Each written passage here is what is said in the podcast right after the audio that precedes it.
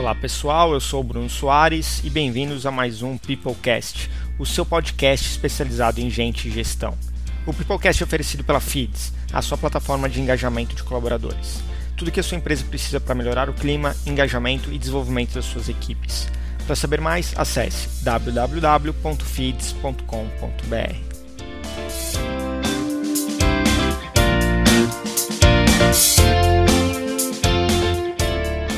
O assunto de hoje é felicidade no trabalho. E para falar sobre isso, trouxemos a convidada Lilian Sanches, da Intentos. Lilian, seja muito bem-vinda ao Peoplecast e se apresente para os nossos ouvintes, por favor. Obrigada, Bruno. Obrigada por me receber aqui para esse bate-papo. Olá, galera que segue aqui o Peoplecast. É, eu sou a Lilian Sanches, eu sou especialista em carreira, especialista em felicidade no trabalho. Eu ajudei as pessoas que estão insatisfeitas a se reencontrarem, a entenderem é, qual que é o seu melhor papel, qual que é o seu melhor uso de potencialidades. A gente vai falar acho bastante sobre isso, né, Bruno? Exatamente. E conta um pouco mais da, da tua carreira, com quem tu está trabalhando, com quem tu já trabalhou, para o pessoal entender um pouquinho mais é, dessa tua experiência no, no trabalho. Legal. Eu tive uma carreira, acho que talvez parecida com muita gente que está aí ouvindo. Então, eu fiz uma carreira corporativa. No começo, sem planejamento, no começo, eu segui ali o rumo do que apareceu. Eu fui fazer faculdade de artes, para pagar a faculdade eu entrei trabalhar no RH. Daí eu enxerguei que ali podia ser um caminho, larguei essa faculdade segui no RH, onde eu fiz aí a minha carreira por muitos e muitos anos. Cheguei a trabalhar aí quase 20 anos no mundo corporativo. Cheguei a gerente corporativa de RH em multinacional. E daí um dia, sentada lá na minha cadeira, literalmente não era do alto da torre, mas era do alto do prédio, todo espelhado na Marginal Pinheiros, em São Paulo. Eu olhei e falei: o que, que eu estou fazendo aqui? Aquela sensação de esse não é meu lugar, não estou feliz, está faltando alguma coisa que muita gente sente. Né? E daí foi a hora que eu resolvi realmente mudar o rumo. Falei, pronto, se eu cheguei até aqui praticamente sem planejar, sem escolher, agora é a hora de eu planejar e definir o próximo passo com mais assertividade. E foi a hora que eu saí, abri minha empresa, é... montei a minha consultoria em sociedade com meu marido, desmistificando todos os critérios, né? Trabalhar com o marido, mudanças radicais, inclusive para mudanças de tipo de trabalho, formato de trabalho. Eu venho estudando muito o futuro do trabalho, novos formatos, novos modelos.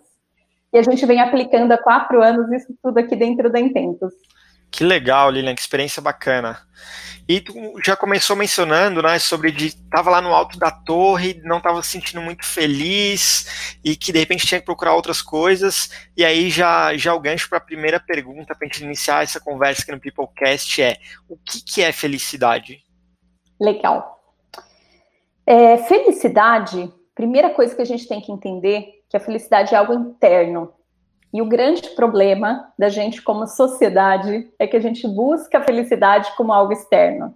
Então a gente fica meio que atrelando, né? Ah, eu vou ser feliz o dia que eu comprar minha casa, eu vou ser feliz o dia que eu tiver um aumento de salário, eu vou ser feliz no dia que eu conseguir tal cargo, que eu sentar lá na mesa daquele escritório.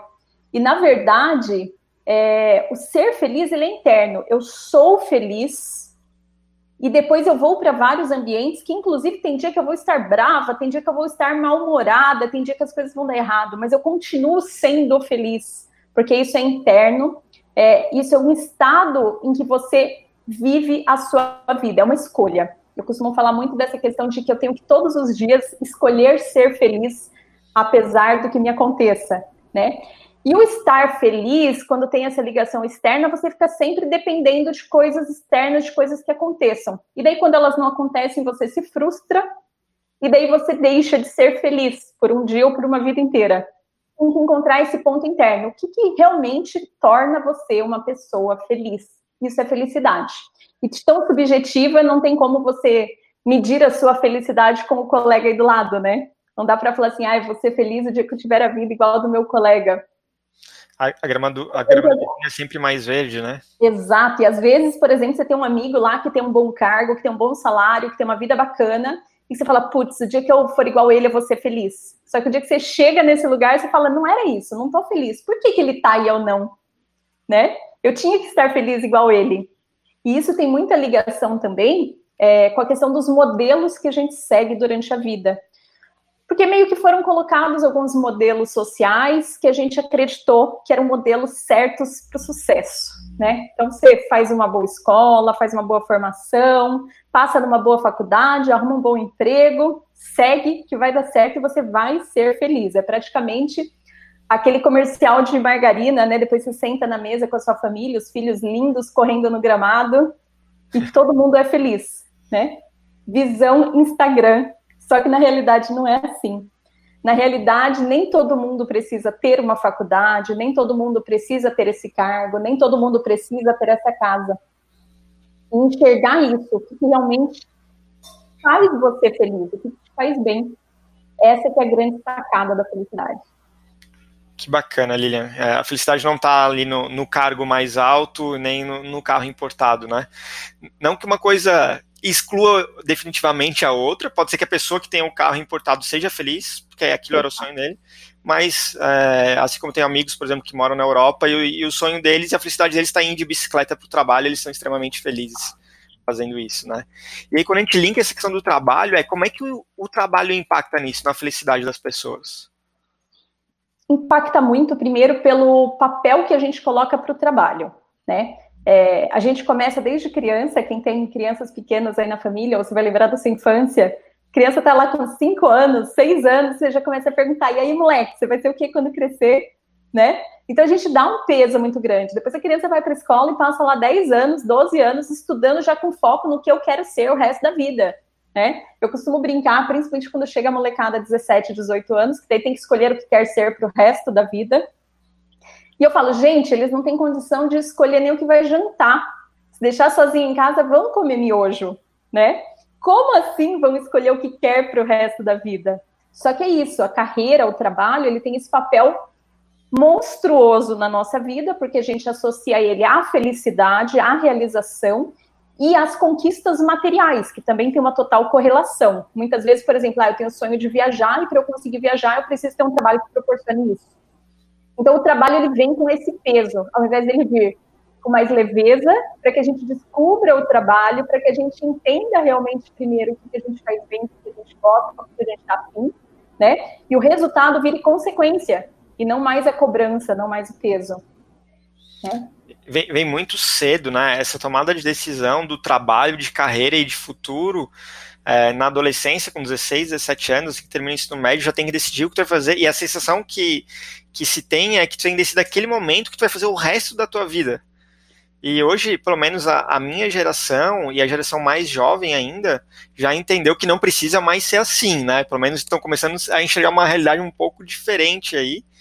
E fazendo um link com isso, sobre essa tomada de decisão, tem um estudo recente do, do Vale do Silício que mostra que a maioria dos empreendedores de sucesso são na faixa dos 40 anos.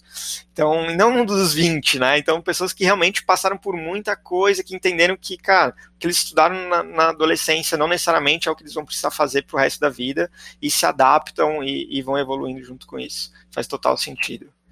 É, tem, tem, até estudos hoje sobre isso que falam que a gente vai ter cinco, seis carreiras durante a vida. É, eu até questiono isso, eu acho pouco esse estudo, tá? Que fala de cinco, seis carreiras, porque as pessoas que eu conheço já estão neste nível. Então, assim, se a gente pensa em projeção de 10 anos, 15 anos, vai ser muito mais. E realmente, assim, a evolução é muito rápida e a gente vai poder experimentar muito mais coisas. E não necessariamente, isso também é uma das tendências, né? É, você não precisa mais ter uma carreira e quando você terminar essa carreira, você tem a próxima. Então, vai ser cada vez mais comum, por exemplo, você tem a sua carreira de advogado durante o dia e à noite você trabalha como DJ, e tudo bem, né? Uhum. Coisas que teoricamente não teriam relação, mas que você vai poder desenvolver. E daí, com isso, também você vai poder testar muito mais coisas, porque você não vai ficar amarrado a esse peso de ter que fazer a escolha única. Então, vai ser considerado cada vez mais normal, né? Você poder fazer uma escolha mais tardia e você poder mudar durante essa trajetória. Isso vai ajudar muito na felicidade das pessoas. Vai, vai, sem dúvidas. E, e, isso também passa a ser visto cada vez com mais naturalidade pelas empresas e pelos gestores, né? Porque se antigamente a gente olhava uma pessoa, ah, ela ficou só dois anos numa empresa. Não, hoje é normal a pessoa ficar só dois anos na empresa, não é uma coisa tão ruim, né? Hoje é então, é capaz de falarem, uau, você já está dois é, anos empresa. Exatamente. Então vai todo todo todo o ambiente vai se adaptando a essa nova realidade, né? É. E esse link entre o trabalho e a felicidade tem a questão dos valores pessoais, cultura da empresa, né? Como é que, como é que os valores pessoais influenciam na nossa felicidade? Influencia totalmente. Essa questão dos valores, é um exemplo bem simples, a gente pode pegar da nosso próprio círculo de amizades. Então, quem são as pessoas que você tem mais afinidade? Em geral, são pessoas que têm gostos e valores próximos aos seus. Então, são aquelas pessoas que você consegue ter uma comunicação melhor, são aquelas pessoas que você sabe que você pode contar, né? Aconteça o que acontecer, que mesmo quando você fizer alguma coisa de errado, você pode conversar com essa pessoa e contar para ela, falar, putz, errei, ó, vou começar a arrumar isso, vou resolver, mas errei, né? Então, esse sentimento de pertencimento, de valores parecidos que você vê num grupo de amigos, é exatamente isso que as pessoas também buscam no ambiente corporativo. Os modelos do que a gente tinha aí nos últimos 10, 15 anos, principalmente, que, que prezavam muito a competitividade, a questão de cumprimento de metas, de prazo, de cronograma, eles tiraram um pouco isso, então acabou ficando muito cada um por si, né? E as pessoas começaram a adoecer, as pessoas começaram a ficar cada vez mais isoladas, né? Trabalhando cada uma pelos seus resultados, as empresas sentindo o impacto disso, principalmente na questão de doenças ocupacionais, absenteísmo, não consegui segurar esse turnover muito alto. E daí, com isso, todas falaram, peraí, esse tal de engajamento, esse tal de pertencimento, né, precisa de clima, tudo isso a gente precisa trabalhar. E isso tem essa ligação com os valores. Por quê? Porque quando eu me sinto parte desse grupo, quando eu sei que ali eu tenho pessoas que eu posso contar, quando ali eu me sinto em casa, né, nesse ambiente profissional, que é onde a gente passa a maior parte da vida, não só das horas do dia, é, eu me sinto muito mais à vontade com isso, como quase que como consequência, né? Só que não porque está totalmente ligado, eu sou mais feliz neste ambiente. Eu sempre coloco assim: é, quando você está com os amigos que você gosta, você não tem vontade de estar com eles, você não tem vontade de voltar para aquele ambiente. É exatamente isso que as empresas têm que proporcionar para que voltar para a empresa não seja trabalho e obrigação, e sim as pessoas queiram estar ali. Esse é o melhor. Eu falo que ainda tem empresa trabalhando muito essa questão de amarrar o funcionário no pé da mesa com benefícios, com condições. Mas na verdade o que você tem que trabalhar é estimular um ambiente onde os valores sejam compatíveis e respeitados, para que a pessoa fique tão bem, tão à vontade, que ela fique por opção, mesmo que o concorrente ofereça para ela um salário maior, ela vai querer ficar lá. E é fácil, Lilian, perceber isso? As pessoas entendem, as pessoas percebem quando trocam de empresa, por exemplo, ou num processo de recrutamento, que os valores não estão encaixados ou que os valores estão encaixados? Olha, às vezes, externamente, não consegue ter essa visão. Num processo, às vezes, de recrutamento e seleção, ou quando a gente tem só uma visão externa da empresa, nem sempre essa cultura interna, ela transparece, né? Então, eu, eu costumo falar muito hoje das pseudo-startups. Né? Então, tem ambientes hoje que as startups colocam lá, vou dar esse exemplo porque é um que está bem latente, né? Muita gente fala assim, uau, eu quero muito trabalhar em startup, olha lá como é moderno, tem um tobogã, tem café, tem os snacks liberado, Coca-Cola o dia inteiro, que bacana, que legal. E porque ela traz junto com isso uma visão de flexibilidade, de liberdade. Daí, quando ela vai trabalhar lá, ela vê que ela vai trabalhar, na verdade, 15 horas por dia, num ritmo muito mais puxado, com metas muito mais agressivas, e nem sempre ela vai ter contato com todo mundo, às vezes a pessoa que está à frente do negócio, ela nem fica na mesma unidade, e daí eu brinco que são as pseudo-startups exatamente por isso, porque a ilusão daquela flexibilidade, daquela liberdade versus o que vai acontecer na prática. Né? Eu costumo brincar, falo que os snacks é só para te manter ali realmente trabalhando mais horas sem sair do escritório. Né? Só que quem vê de fora vê a imagem feita, a imagem mostrada para os outros. Né? Claro. Verdade. Um dos episódios do, do Peoplecast é, que a gente fala com a Michelle Dark Dutch, que é um episódio falando bastante sobre cultura, a gente toca um pouco nesse assunto de que quando tu entra numa empresa que é cool, vamos dizer assim, a primeira coisa que tu vê são as coisas físicas, as coisas materiais, né? Mas que isso não é de fato a cultura daquela empresa. Não adianta tu ter uma mesa de ping-pong que ninguém pode jogar, né? Ou ou, ah, não, beleza, todo mundo pode ir de bermuda para o trabalho, mas tu olha, os líderes nunca vão de bermuda para o trabalho. Então, é, e aí tem uma frase que ela comenta que é: o que você faz fala mais alto do, é, como é que é? O que você faz fala tão alto que eu não escuto o que você está dizendo. Então, é, tá totalmente alinhado com esse exemplo que você estava falando aí, né? Cara, é uma pseudo startup, é uma pseudo cultura aí de que tu vai jogar ping-pong sendo que tu tem que trabalhar 15 horas por dia e. Exato, e cultura é isso, e a cultura se faz pelo valor das pessoas que estão ali, né? Que é isso, é intangível, você não consegue mensurar, você não consegue ver, mas ela tá ali presente no dia a dia, nas interações, nos pequenos momentos, e daí é isso, a hora que você vai para a prática, e eu já vi muita gente que sonhava, por exemplo, em trabalhar numa grande empresa, em algo que saía muito na mídia, e de repente, quando ela chegou lá, putz, não é nada daquilo que eu imaginava, é totalmente diferente. Não me ambientei, não me conecto com as pessoas, né? Não existe nada que me faça pertencer a esse lugar. E essa é a palavra, é o pertencimento. As pessoas querem pertencer, elas querem fazer parte daquilo. E quando elas chegam e não recebem esse acolhimento, não é só o acolhimento de deixar uma cartinha bonita na mesa, de chegar lá e falar: olha, gente, fulano novo chegou, né? Dois segundos depois as pessoas viram as costas, você tá ali largado as traças, sem ninguém nem sequer te explicar como é que funciona a impressora, onde você almoça, como é que você segue o resto do seu dia, né? Claro. E, e aí, quando a gente fala desse, desse papel no trabalho, no ambiente de trabalho, o exemplo que tu deu agora, né? A pessoa que está entrando na empresa, todo esse cuidado com a experiência do novo colaborador, é, ou com as equipes que já estão, já estão formadas, vamos dizer assim, dentro da empresa. Como é que tu enxerga o papel do líder, dos líderes dentro da empresa, ou do gestor de RH em acompanhar a felicidade desses colaboradores? Eu vou, eu vou trazer só um ponto antes, que é a questão do propósito. Acho que a gente não falou nela, mas é importante a gente falar. E daí depois eu entro, que eu vou linkar com essa questão do papel. É, propósito parece que ficou meio modinha, né? Então, um monte de gente falando, ah, descubra seu propósito, como se você tivesse que achar uma frase mágica que vai mudar a sua vida para daqui para frente, né? Sai praticamente luzinhas piscando quando você descobre o seu propósito. Só que não é nada disso. O propósito, na verdade, é o porquê que você faz alguma coisa. Então, hoje as pessoas estão muito ligadas a essa questão do propósito. Então, eu não quero só receber tarefa, eu não quero fazer igual o, o, os filmes antigos que ele entra lá, né? O Charlie Chaplin entra com uma, uma ferramenta e ele vai apertar o parafuso, e ele vai passar o dia inteiro apertando o parafuso, e ele vai sair de lá e ele não sabe nem o que acontece. Então, hoje as pessoas querem entender por que, que eu estou apertando esse parafuso. Qual que é o motivo disso? Tem outra forma, né? Eu posso mudar isso se eu tiver outra, uma sacada muito legal de como mudar esse processo? Então, as pessoas, elas querem participar, e o propósito tem essa ligação, que é o porquê que eu estou aqui. Então, as pessoas querem saber, fora do que a gente já falou de pertencimento, né? É, dos valores, mas a pessoa quer entender o porquê que ela está ali. Ela não quer mais ser uma parte da engrenagem, ela quer entender a engrenagem toda.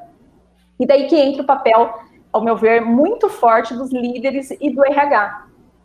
Líderes em geral, eu coloco sempre, por quê? Porque às vezes a gente acha que o líder da pessoa, ele tem um papel sobre aquele grupo, aquele time, aquela pessoa, mas não, se eu sou líder, né, de uma empresa, eu tenho papel com todo mundo que está ali naquela empresa, então meu papel, ele transcende ao meu cargo e à minha área, ao meu setor, né, eu sou o exemplo, então isso as pessoas têm que ter essa consciência, e as pessoas nesses papéis de liderança, nesses papéis de gestão, eles têm que ser desenvolvedores de pessoas. Então, apoiar as pessoas para que elas consigam crescer. E muitas vezes, mais do que isso, que eu falo, tem líder que realmente fica lá empurrando, às vezes não é você empurrar para o desenvolvimento, é simples e puramente você dar espaço né? Você abrir as, as portas para que a pessoa consiga ser mais criativa, ela poder usar as potencialidades dela, ser quem ela é, porque quando a gente é quem a gente é, do nosso jeito, da nossa forma, a gente não fica o tempo inteiro tentando ser um robô, tentando agradar, tentando parecer ser algo, né? Então, quando a gente deixa a pessoa livre e fala para ela assim, faça o seu melhor, à vontade, né?